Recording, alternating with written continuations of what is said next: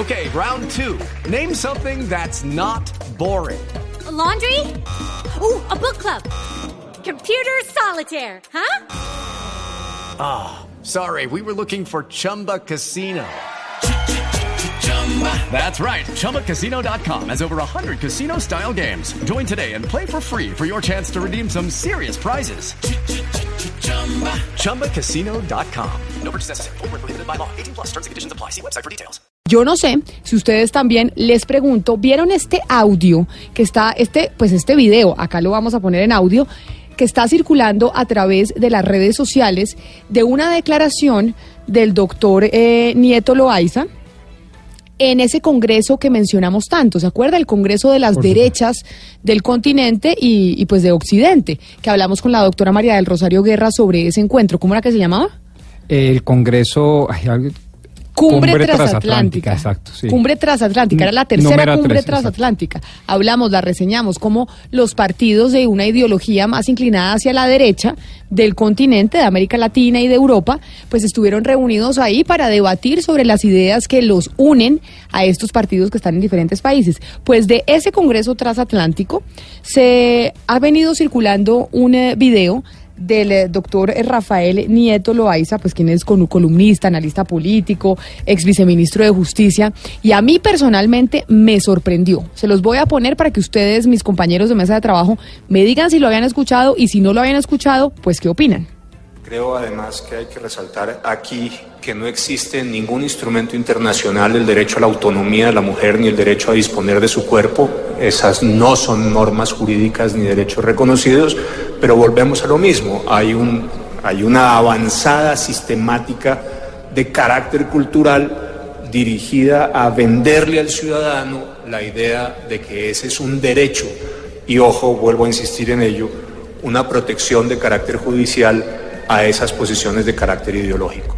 Obviamente, este, este video que yo lo vi en las redes sociales porque alguien me lo, me lo envió, pues me sorprendió. Y creo que hay una indignación bastante alta de parte de muchas mujeres de oír esas declaraciones del doctor Nieto diciendo las mujeres, y no existe jurisprudencia alguna, que le diga en el mundo a las mujeres que pueden decidir sobre su cuerpo. Usted es abogado, eso no, o es decir, yo como mujer no puedo decidir sobre mi cuerpo, es una pregunta que me parece legítima. ¿Quién dijo que yo y que cualquier mujer no puede decidir sobre su cuerpo y los hombres sí? ¿Y No, bueno, digamos, no? hay, hay varias cosas que anotar para responderle su pregunta, Camila. Lo primero es que esta cumbre internacional transatlántica eh, se enmarca dentro de una ideología política muy clara, más allá de derecha o centro derecha, es eh, una política demócrata cristiana, es decir, como lo dijo María del Rosario Guerra, su patrocinadora, unos valores cristianos, católicos particularmente, que son muy respetables en el mundo entero, por supuesto, y naturalmente en un país mayoritariamente católico como Colombia. Dentro de esa cumbre, pues obviamente hay unas intervenciones que apuntan a distintos temas, como por ejemplo Pero el tema del aborto. cristianismo y el catolicismo se dice, eh, a ver, acláreme, ¿se dice que las mujeres no pueden decidir sobre su cuerpo? Es que allá sea, voy, es que eh, el debate de fondo no es si, creo yo, si se puede definir, eh, decidir sobre su cuerpo, sino el feto, el naciturus, es realmente parte del cuerpo de la mujer. Porque obviamente los entendidos dicen, digamos, los entendidos sobre todo de esta visión política, es que es distinta a la mujer. Son dos personas diferentes y en consecuencia la mujer no puede decidir libremente sobre el feto, sobre el futuro naciturus. Eh, Eso es lo que la interpretación que usted está hay haciendo del otra, por- audio. por eso, hay otra eh, visión que dice que no, que el feto ciertamente es una extensión natural del cuerpo femenino y en tal condición y en tal virtud la mujer puede decidir sobre ella. Entonces la pregunta no es, creo yo, si la mujer puede decidir sobre su cuerpo. Naturalmente que sí. Y no se requiere naturalmente y por supuesto no se requiere ninguna norma nacional o internacional ni una jurisprudencia que desarrolle un derecho prepolítico, es decir, un derecho natural, como lo es que los hombres y las mujeres definan la, el destino de su cuerpo. Aquí el debate es otro, muy distinto, es si el naciturus, el feto, hace parte, es intrínsecamente parte del cuerpo femenino. Claro, va- vamos a volver a poner el audio precisamente porque esto es lo que estaba circulando y lo que tiene indignada a mucha gente, porque ahí no se hace la distinción de si se estaba hablando del aborto o no. Creo además que hay que resaltar aquí que no existe ningún instrumento internacional el derecho a la autonomía de la mujer ni el derecho a disponer de su cuerpo. Esas no son normas jurídicas ni derechos reconocidos, Pero volvemos a lo mismo, hay, un, hay una avanzada sistemática de carácter cultural dirigida a venderle al ciudadano la idea de que ese es un derecho y ojo, vuelvo a insistir en ello, una protección de carácter judicial a esas posiciones de carácter ideológico. Doctor eh, Rafael Nieto, bienvenido a Mañanas Blue, muchas gracias por atendernos. Camila, ¿cómo está usted? Saludos a usted, a todos los miembros de la mesa de trabajo de Blue y a todos los oyentes. Pues aquí el doctor Pombo estaba haciéndole el favor de interpretar en el contexto en el que usted dijo esas declaraciones que se están moviendo a través de Internet, que como usted entenderá, si sacamos ese audio que acaban de escuchar los oyentes, pues las mujeres están bastante indignadas. Me parece importante tenerlo en la línea para que usted diga en el contexto de qué habló sobre eso que acabamos de escuchar. Pero déjeme, le hago dos preguntas a usted primero, Camila. Claro, ¿Usted es abogada? No, señor, ¿Usted soy, poli- soy politóloga y economista. Ok. Y la segunda pregunta, ¿usted vio toda mi intervención? No, señor, vi el, eh, la Perfecto. parte que está circulando. Ok, entonces ese es un extracto de una intervención que es más larga. Si usted hubiera oído toda la intervención, se daría cuenta que yo estaba hablando fundamentalmente del aborto. ¿Y por qué dije lo que dije? Porque las personas que defienden el aborto sostienen que la mujer es autónoma, que tiene un derecho a disponer de su propio cuerpo y que sobre esa base pueden abortar. Y yo lo que sostuve, y lo sigo sosteniendo, es que tal cosa no existe en los tratados internacionales y no existe tampoco en la Constitución Política de Colombia. Usted no va a encontrar ningún tratado internacional de derechos humanos, Camila, ninguno. Ni el Pacto de Derechos Civiles y Políticos de Naciones Unidas, ni la Convención Americana sobre Derechos Humanos, donde se diga que la mujer tiene derecho a disponer de su propio cuerpo, o donde se diga que la mujer puede abortar y que eso es un derecho. De hecho, en la Convención Americana de Derechos Humanos, en el Pacto de San José, se protege la vida a partir de la concepción. ¿Qué es lo que viene ocurriendo? Tampoco hay un derecho a abortar en la Constitución Política Colombiana, por si usted tiene esa duda. No existe en la Constitución tal cosa. ¿Qué es lo que viene ocurriendo? Y no solamente en Colombia. Lo que viene ocurriendo es que las personas que están a favor del aborto han construido unas tesis doctrinales en virtud de las cuales dicen ellos, hay un derecho de la mujer para disponer autónoma- autónomamente de su cuerpo y sobre esa base, dicen, las mujeres pueden abortar. Pues bueno, esa posición es una posición ideológica, esa es una posición de carácter cultural, no existe norma jurídica que la sostenga.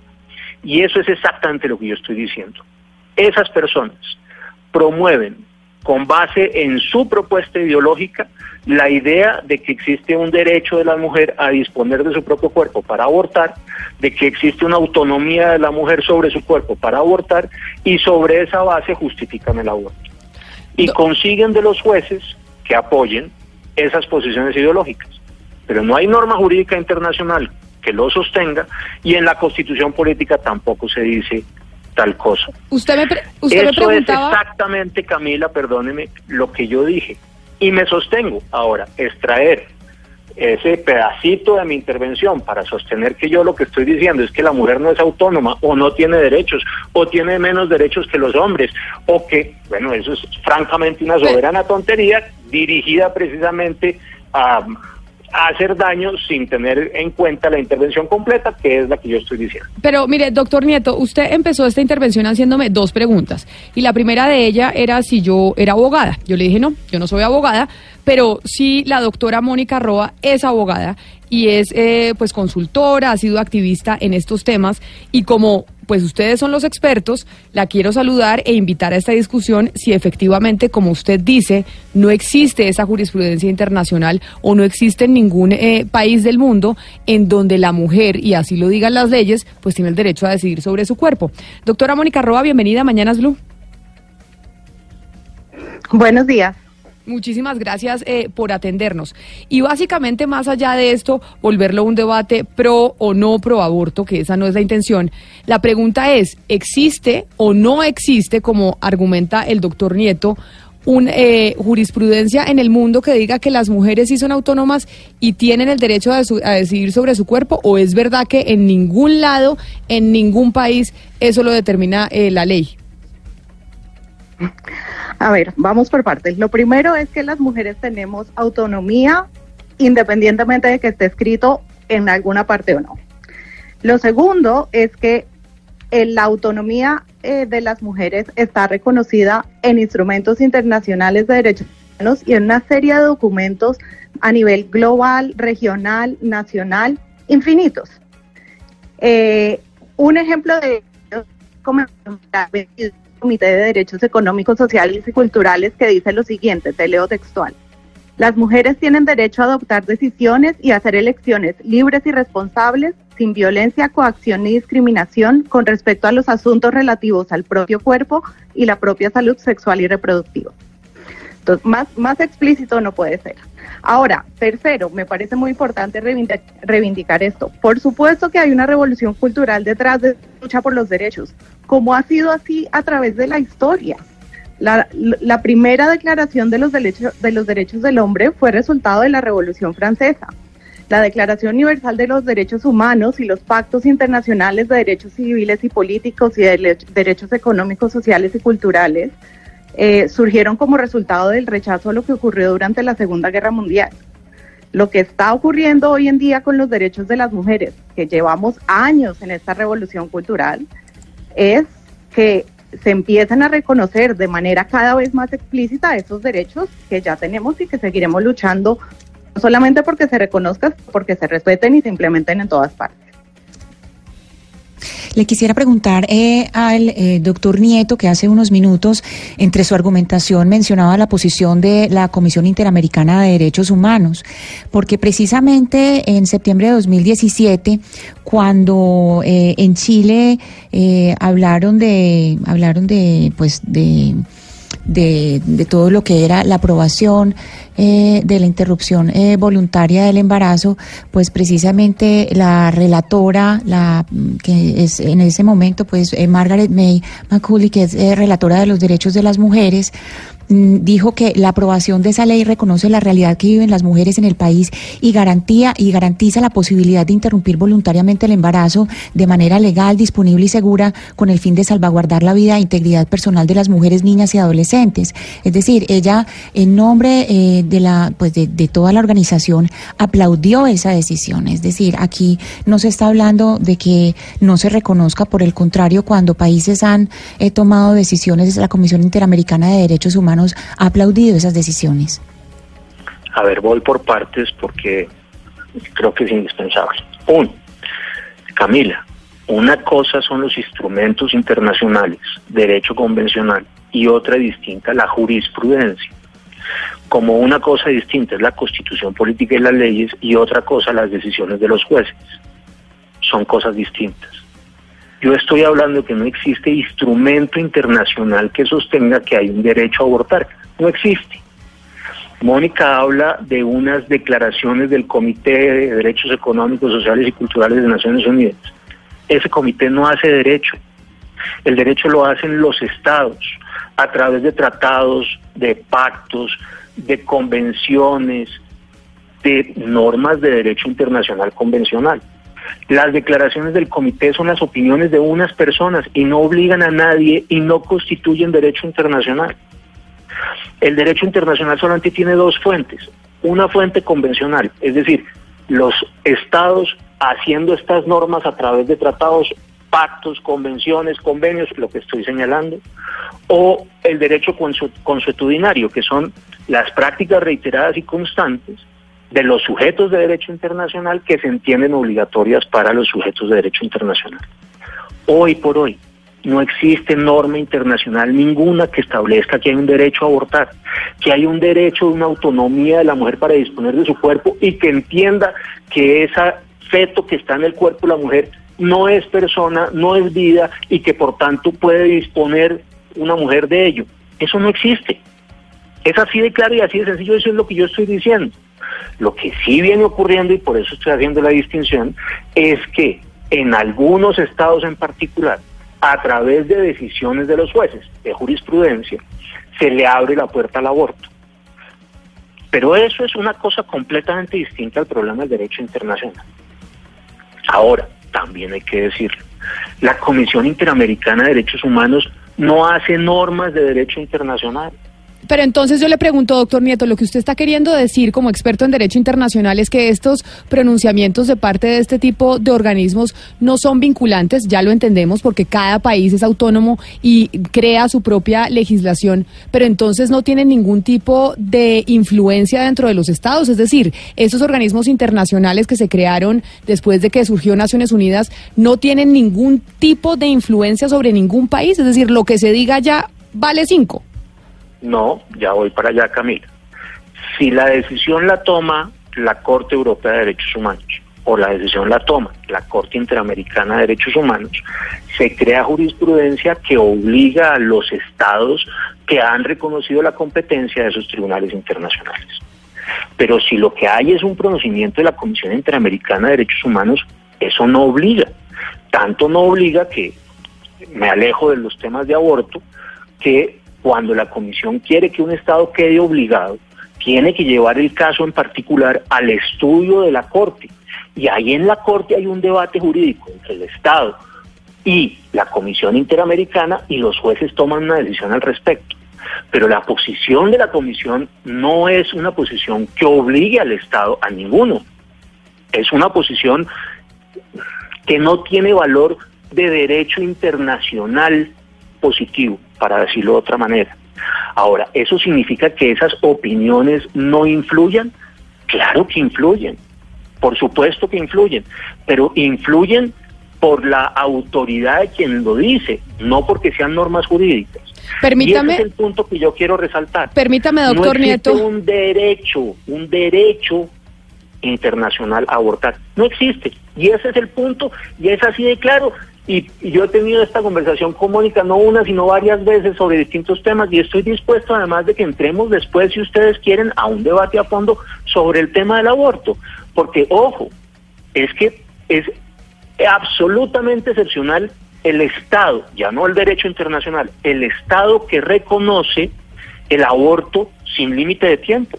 En general, aún los estados que admiten el aborto establecen unos periodos para que el aborto se pueda producir. ¿Sobre qué idea? Sobre la idea de que ese feto en un momento determinado es persona, tiene vida propia y que por tanto no puede ser simplemente abortado por la mujer en cualquier momento, en cualquier condición. Doctor Yo Nieto, voy a hacer permítame. una reflexión adicional, Camila, y, y deme un segundo, no me no dura un minuto. Aún, aún si abra- abriéramos la discusión de en qué momento hay vida en relación con el feto, yo le hago una pregunta. No es en virtud del principio de precaución que la Corte Constitucional, por ejemplo, dice que no se puede fumigar con glifosato porque de golpe, de golpe porque no está aprobado, podría generar cáncer, linfoma de no Hodgkins en las personas que recibieran ese glifosato. No es el principio de precaución dirigido a pensar en la protección de la vida porque se pueda generar un daño. Si aquí tuviéramos la duda, yo no la tengo, pero si la hubiera, de si el feto es persona, ¿no sería que en virtud de del principio de precaución deberíamos proteger esa vida para que si ahí hubiese vida, no lo sabemos, pero si la hubiese, no corriéramos el riesgo de estar matando a esa persona? Claro, pero digamos que ya se está metiendo usted en el debate ideológico y a mí me parece importante centrarnos en el debate jurídico, que es finalmente lo que suscita la discusión. Y por eso quiero invitar también a Arsenio Velandia, quien es eh, pues abogado, pero además politólogo de la Universidad Nacional. Le voy a leer todo para que usted sepa quién es. Especializado en Derechos Humanos y Derecho Internacional Humanitario, tiene una maestría en Derecho Procesal y Constitucional y doctorado en Derecho de la Universidad Nacional de Lomas de Zamora en Argentina. Doctor Velandia, bienvenido a Mañanas Blue, gracias por atendernos. Muy buenos días, ¿cómo está usted? Saludos a todos los que están en la sintonía y a los señores que están participando en la discusión tan interesante en este. Doctor Velandia, frente a lo que dice el doctor Nieto, en donde él hace un pronunciamiento, que lo hizo incluso en esta eh, cumbre transatlántica de los partidos eh, de una ideología cristiana y de derecha, ¿no? Me dijo usted, Pombo, que, se- que se llevó a cabo la semana pasada. ¿Existe eh, eh, un derecho internacional que proteja a las mujeres y les permita a ellas decidir sobre su cuerpo? O como dice el doctor Nieto, eso no existe y no existe un derecho internacional que diga que las mujeres pueden decidir, decidir sobre su propio cuerpo. Mire, yo podría decir lo siguiente como para sentar como un sustento doctrinario y doctrinal y en el derecho convencional, lo que yo quiero decir es que desde el principio de es consenso no venir vínculo, el derecho convencional solo obliga a los estados, en el caso del Estado colombiano, en la medida que ellos hayan dado su consentimiento y este se haya perfeccionado.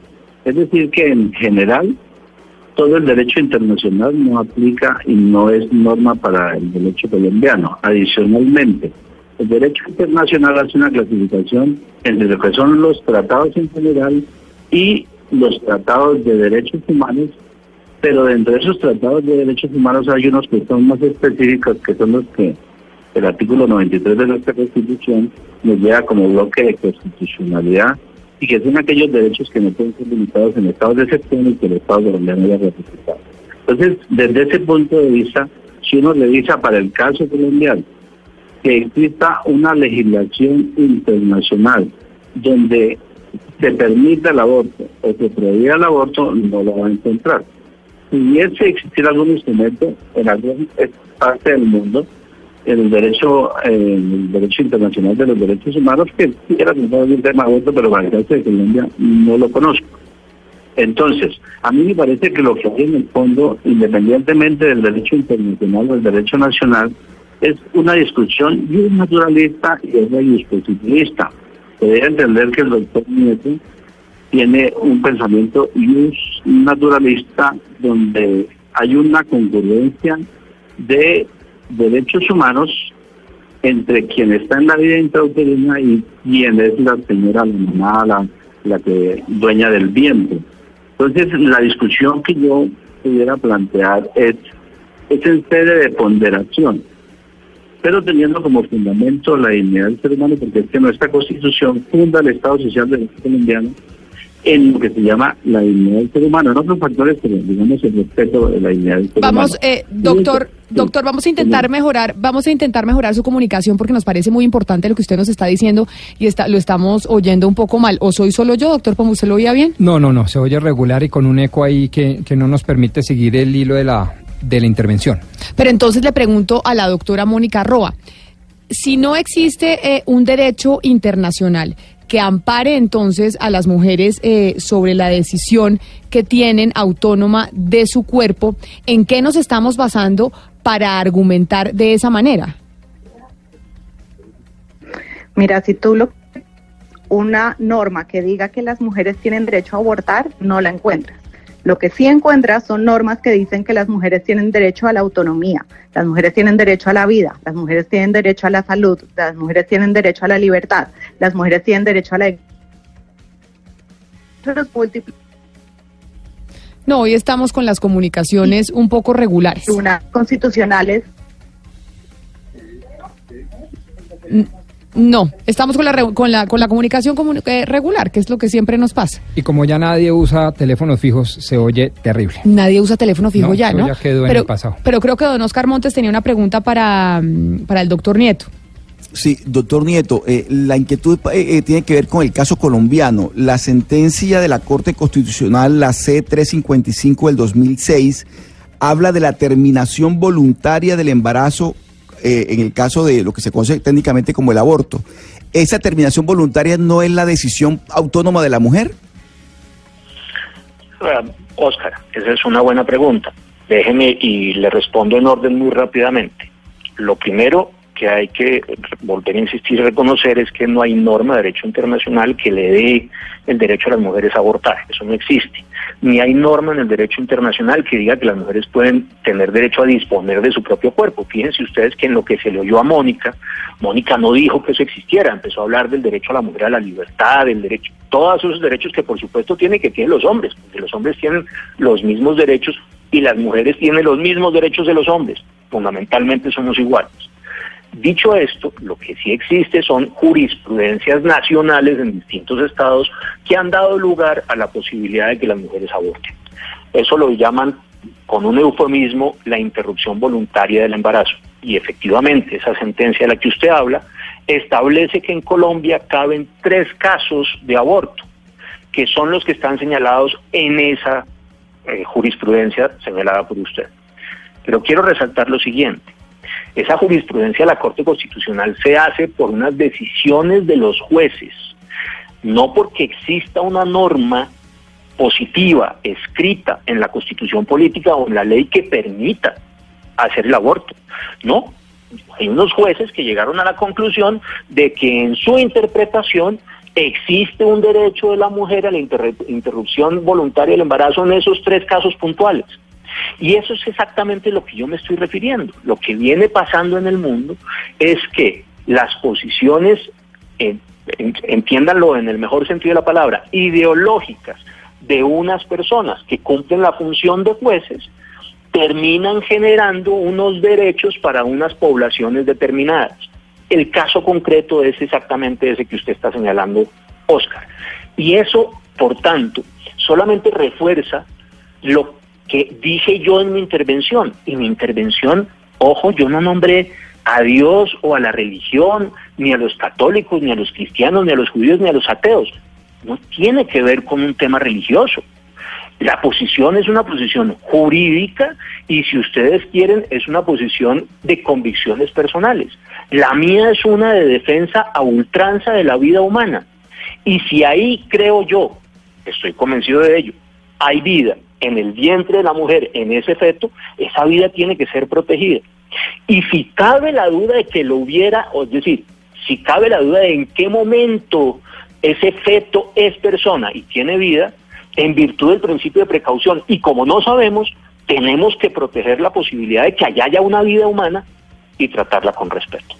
Pues precisamente esa discusión jurídica, como usted lo dice, eh, doctor Nieto, era la que queríamos dar y por eso habíamos invitado dos abogados más porque nosotros no lo somos y pues precisamente ustedes los abogados siempre cuando uno no lo es le dicen es que usted no es abogado, entonces usted no me puede discutir. Por eso era que le traíamos dos abogados más. Señor Rafael Nieto, abogado, columnista, analista político, gracias por habernos atendido y haber hablado de ese video que yo creo que usted ya le llegó y que está en redes sociales circulando y por eso nos parecía importante llamarlo. Feliz día. Muchas gracias Camila por llamarme. Sí, hay gente con mala leche que corta las intervenciones de uno para tratar de ponerlo a decir cosas que uno no ha dicho. Pero bueno, ¿qué puede hacerse frente a esa realidad? Allá verán su conciencia cada uno. Lo descontextualizan con un afán. El contexto completo es el que hemos dado hoy. Feliz mañana, doctor Nieto, y también a la doctora Mónica Roa, abogada, que es consultora, también experta en Derecho, y pues que estaba fuera del país y por eso teníamos el problema con las comunicaciones. Muchísimas gracias por habernos atendido. Y al doctor Arsenio Velandia, doctorado en Derecho, haciendo esta discusión, que básicamente más allá de ser un tema ideológico, lo que queríamos concentrarnos era en ese tema internacional. ¿Existe o no existe? Pues naturalmente los tres invitados han dicho que no existe norma alguna positiva, jurisprudencial, de lo que sea, de ninguna naturaleza, que otorgue ese derecho a la mujer. El debate, a mí el debate que me llama la atención, el que me gusta, es el de la filosofía política y que obviamente pues lleva a un digamos, digámoslo así, a una conclusión eh, de perogrullo, y es que eh, Mónica sostiene que el derecho a la autonomía, a la libertad y a la vida, que tienen por supuesto mujeres y hombres, lleva necesariamente al derecho a abortar. Y lo que dice el doctor Nieto es que no. Y ese es el eterno debate. Ese es el eterno debate. Que no sabemos que son ahí sí las posiciones ideológicas. pero que es el debate, digamos, bonito, porque el jurídico, eh, pues no hay cuestión. El doctor Nieto tiene toda la razón. Incluso su contraparte, la doctora Mónica, le dio la razón.